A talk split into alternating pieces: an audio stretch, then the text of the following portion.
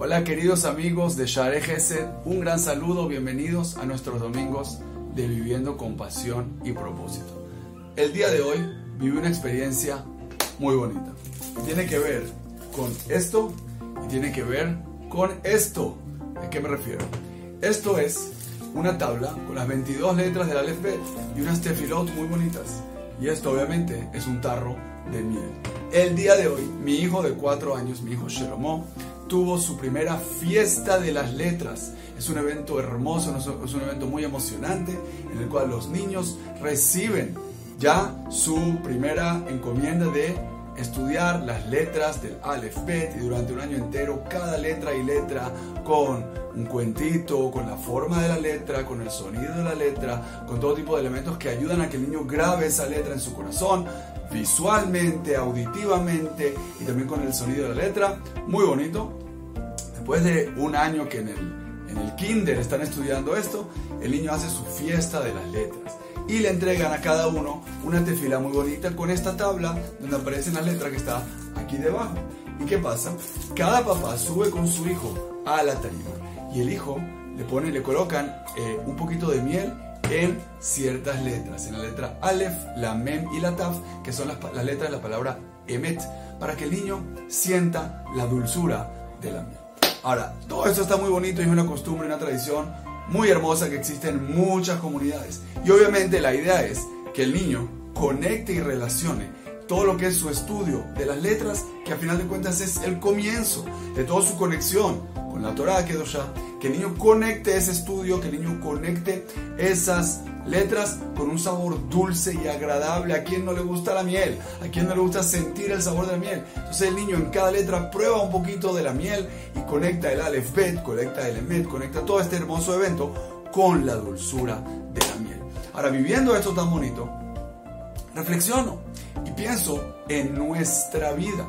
¿Cuánto aplicamos esto que para que todos sepamos es un principio muy claramente explicado en la Torah en distintos lugares, lo trae el Sefer HaJinuch, lo dice el Mesila de Sharim, y aparece en muchos lugares de la Torah, que es conectar una acción con un cierto sabor, con una emoción, con algo que despierta nuestros sentidos. Conectar una acción determinada con una emoción determinada. Y eso es lo que se crea, lo que se llama en el mundo del coaching anclas o un condicionamiento. El famoso experimento del perro de Pavlov que sentía la, la baba caerle cuando escuchaba solamente la campana, aunque no tuviera comida. ¿Por qué? Porque se condiciona, se acostumbra, se conectan dos elementos que aparentemente no tienen nada que ver. Una letra y la miel no tienen nada que ver, pero a través de la experiencia conjunta, a través de juntar estas dos experiencias, hace que en el corazón, que en la boca, se sienta la dulzura conectada con esa experiencia.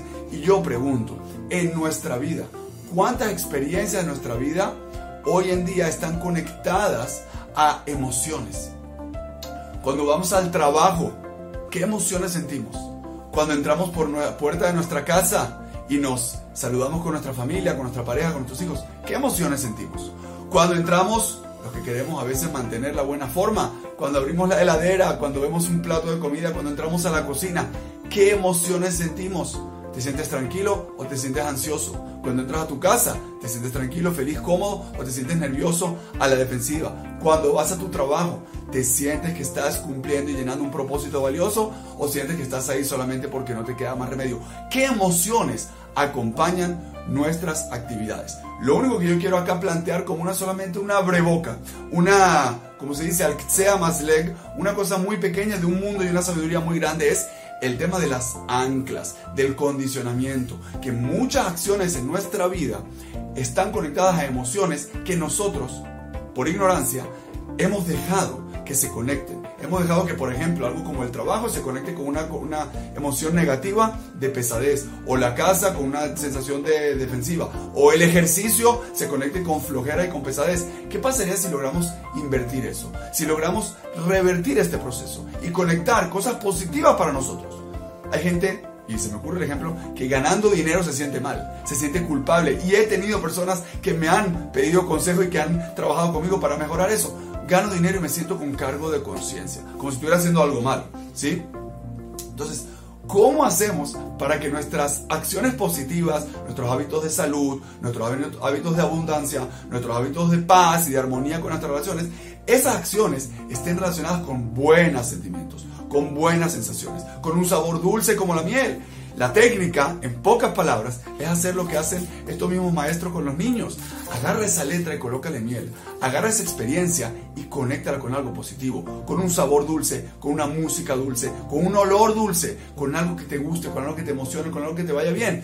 Y entonces van a lograr que de alguna manera se conecte un sentimiento positivo. Como di el ejemplo anteriormente, hacer ejercicio conéctalo con una buena música, por ejemplo, o con una buena compañía, con una buena conversación, o con un buen paisaje. Entonces estás relacionando el ejercicio con la música que intrínsecamente no tiene nada que ver, pero tú estás logrando que se conecte la vibración alta y positiva de la música con ese ejercicio que es muy positivo para ti y que a lo mejor antes te daba flojera hacerlo. Y lo mismo lo puedes hacer en todo, al entrar a tu casa, al trabajar, al ponerte metas nuevas, al tratar de hacer algún sacrificio difícil por algo que tienes que hacer. Conéctalo con un sabor dulce, con una experiencia dulce y eso va a ser y va a aumentar muchísimo el porcentaje de éxito, de ganas y de motivación que vas a tener para lograr eso. El Shiru se hizo un poquito, un poco largo, pero creo que es un concepto que vale la pena por lo menos establecerlo y poner en la mente de todos para trabajar y mejorar nuestra vida, nuestras metas y todo lo que hacemos. Les mando un gran saludo y nos vemos acá la próxima semana en nuestros próximos domingos de Viviendo con Pasión y Propósito. Hasta luego.